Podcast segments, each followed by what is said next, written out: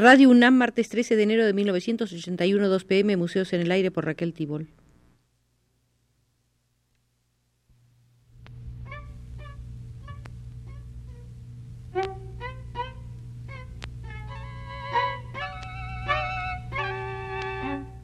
Museos en el Aire.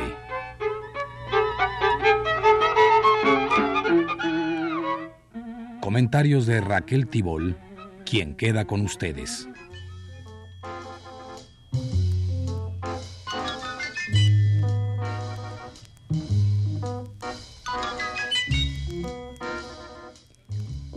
Es un día adecuado para visitar el Museo de Antonio Tapies, el pintor catalán nacido en Barcelona en 1923. A los 23 de su edad abandonó los estudios de leyes para dedicarse a la pintura. Desde sus primeros trabajos se inclinó por las texturas pesadas y por los collages no figurativos con mezcla de papel, pintura, hilo y trapos. Poco después se puso en contacto con los pintores Tarrats, Pons y Cuixart quienes formaron en 1948 el grupo Dawalset, donde militaron escritores como Brosa, Puig y Charlotte. En ese periodo Antonio Tapies practica un surrealismo mágico y en 1953 volvió a las texturas y comienza a encontrar los elementos que han conformado su estilo, empaste recio, color elocuente, grafías sugestivas. Su siguiente etapa consistió en ensamblajes con materiales diversos. Además de todo esto, Tapies es hombre de ideas y conceptos. Detengámonos, pues, en la vitrina de su teoría del arte. El arte, opina, es una fuente de conocimiento como la ciencia, la filosofía, etc., y la gran lucha emprendida por el hombre para ir ajustando su concepto de la realidad que es lo que lo enaltece y lo hace libre, no puede prosperar si manipulamos ideas que ya han sido concebidas y realizadas anteriormente. Las formas caducas no pueden aportar ideas actuales. Si las formas no son capaces de herir a la sociedad que las reciba, de irritarla, de inclinarla a la meditación, de hacerle ver que está atrasada, si no son un revulsivo, no son una obra de arte auténtica. Delante de una verdadera obra de arte, el espectador ha de sentirse obligado a hacer un examen de conciencia y a poner al día sus antiguas concepciones. El artista le ha de hacer comprender que su mundo era estrecho y le ha de abrir nuevas facetas de una misma actividad, la humana, frente a los inagotables misterios y problemas que plantean las relaciones del hombre con la naturaleza y la de este mismo hombre con sus semejantes.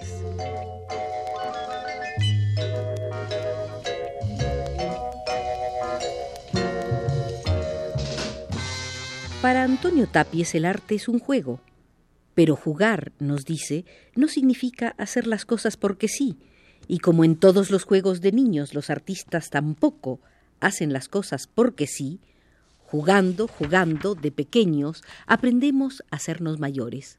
Jugando, jugando, hacemos crecer nuestro espíritu, ampliamos el campo de nuestra visión, de nuestro conocimiento. Jugando, jugando, decimos y escuchamos cosas, despertamos al que se ha dormido, ayudamos a ver a quien no sabe o a quien le han tapado la vista. Yo os invito a jugar, a mirar atentamente, yo os invito a pensar. Los materiales por sí mismos son inertes. La capacidad emotiva de una obra de arte no depende únicamente de ellos. El artista no puede olvidar que el grado de eficacia de su creación va ligado al estado psicológico de la sociedad en que esta creación ve la luz. La emotividad de la obra será más o menos intensa y en esto radica lo que le da un valor de actualidad más o menos grande en la mayor o menor habilidad del artista para desarrollar unas ideas determinadas en el momento más propicio. Llega hasta ahí por su cultura y principalmente por el conocimiento intenso de su circunstancia. Gracias a esta habilidad que es también un material peculiar suyo, demuestra tener un conocimiento profundo de la realidad. Es realista en el sentido auténtico de la palabra.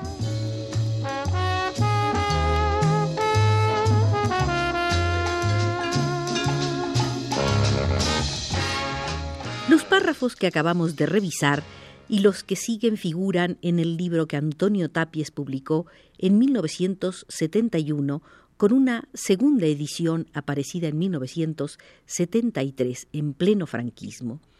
Dice Tapies, la obra a la cual el pintor da forma emotiva ha de estar estrechamente ligada con la ideología de las fuerzas progresivas existentes en su época. Es inconcebible que el pintor a menos que se encierre en una torre de marfil, se considere apartado de los avances conseguidos por las otras disciplinas intelectuales, filosóficas, científicas y políticas. Pero si bien para hacer una obra positiva son imprescindibles el contacto con estas actividades y el diálogo con sus cultivadores, no creo que puedan nacer de estos las fórmulas que proporcionen al artista la materia necesaria para dar forma a los contenidos ideológicos que comparte con ellos. El artista se halla completamente solo ante su tela blanca y se enfrenta con problemas inherentes al arte, ya que éste tiene leyes propias, como también las tienen las actividades antes mencionadas. Nadie puede aconsejarlo ni ayudarlo. En su tarea solitaria de experimentación solo aprenderá y será guiado por la lucha constante con los materiales que le son peculiares, por la manipulación cotidiana de estos materiales.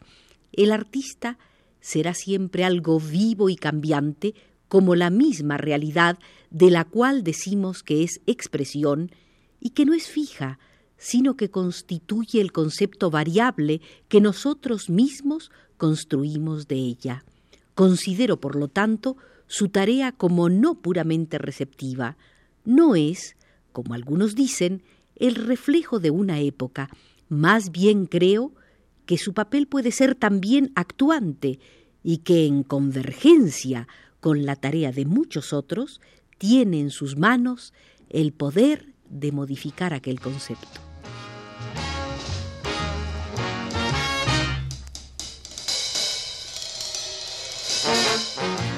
Sobre la tradición artística, Tapies opina, si se está dentro de la tradición universal, la novedad no solo es posible, sino que es imprescindible para sensibilizar al espectador en el nuevo sentido que se desea.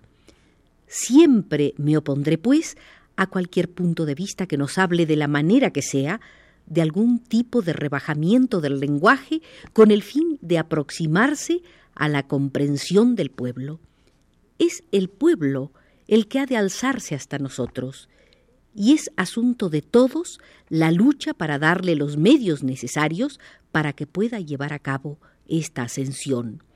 Se trata de la defensa del arte en su doble vertiente, la libertad de practicarlo y la libertad, a menudo olvidada, de leerlo.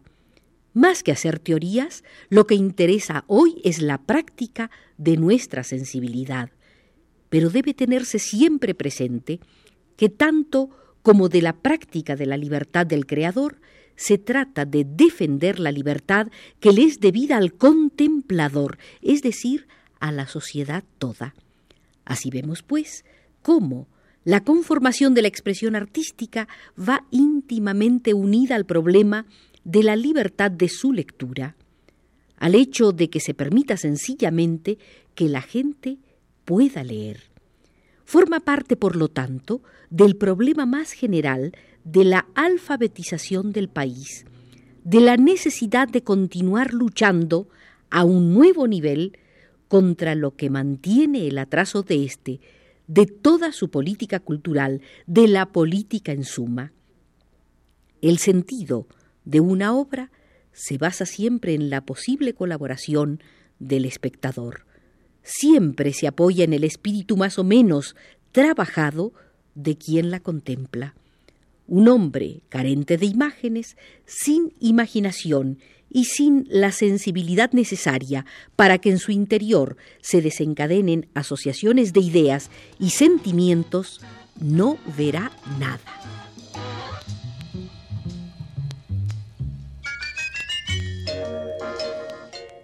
Para quienes hubieran dudado de las subyacencias sociales en las imágenes de Antonio Tapies, estos textos suyos, publicados por primera vez en 1971, les evitarán seguir negando una evidencia. Refiriéndose a la dificultad de lectura del aformalismo, que mucho tiene de simbolismo en imágenes abstractas, expresa lo siguiente.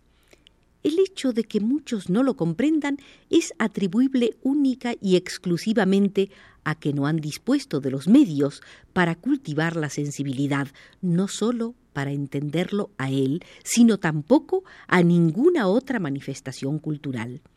La sociedad está siempre maquinando para dificultar el despertar de la mayoría.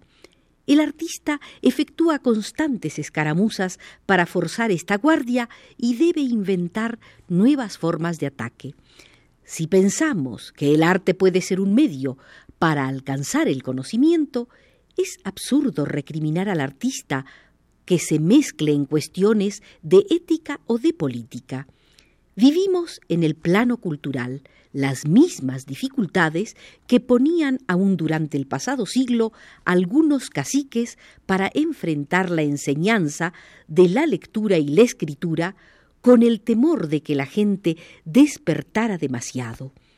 Quedamos horrorizados cuando todavía oímos decir entre las clases decisorias, con la demagogia de siempre por añadidura, que debe servirse mejor al pueblo con lo que le da gusto y no con ideas excesivamente intelectuales.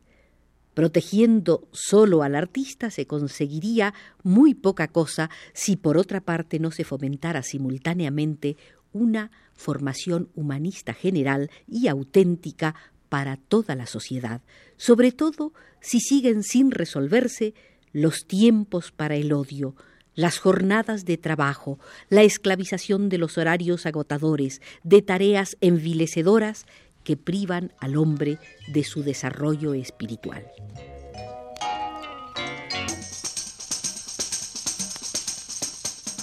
Para completar la expresión verbal del pintor Antonio Tapies, bueno será acercarse a los términos de un crítico que lo comprendió en profundidad y razonadamente. Me refiero a Herbert Reed. Las imágenes de Tapies, decía el gran pensador inglés, son imágenes de actualidad, pero de una actualidad que no ha sido relacionada con nuestra visión lógica o científica del mundo. No hay deformación en un cuadro de Tapies. Sus texturas son naturales y aún podríamos decir realistas. Para cualquiera cuya primera formación artística se haya realizado en la esfera de la cerámica, los cuadros de Tapies sugieren inmediatamente la belleza altamente sofisticada de esas cerámicas racú preparadas en Japón durante los siglos XVI y XVII, de forma tosca y asimétrica, cuyas texturas rugosas y quebradas poseían exactamente la misma gama de colores.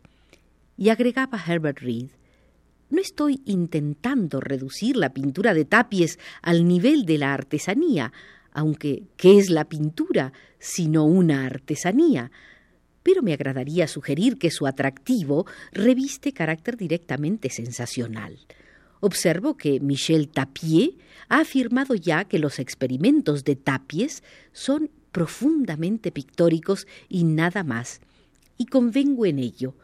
También convengo en que un enfoque psicológico de su arte está fuera de lugar. Por supuesto, dado que el arte configura una actividad psicológica, todos los enfoques son de carácter psicológico, pero psicológico ha venido a significar analítico y ese es el error. No corresponde revelar el secreto de este arte. No hay tal secreto, sino solamente un objeto físico cuya magia no es mayor que la que crean en nuestro camino el viento y la lluvia, o la belleza que percibimos cuando nuestros ojos no están atareados construyendo un mundo privado y por el contrario permitimos que la realidad existente entre libremente por las vías de acceso a la percepción. Lo que de este modo existe es invariablemente bello. La dificultad consiste en poseer humildad de visión. Este año veremos en México por primera vez una exposición individual de Antonio Tapies. Como un adelanto, hemos visitado su museo y nos hemos detenido en la vitrina de sus propias opiniones y también en aquella de sus críticos para conocer un texto tangencial de Herbert Reed, pero ya por indicación de Pedro Bermúdez desde los controles nos retiramos del Museo Antonio Tapies.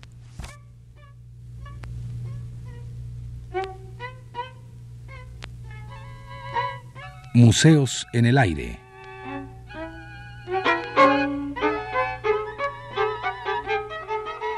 Comentarios de Raquel Tibol.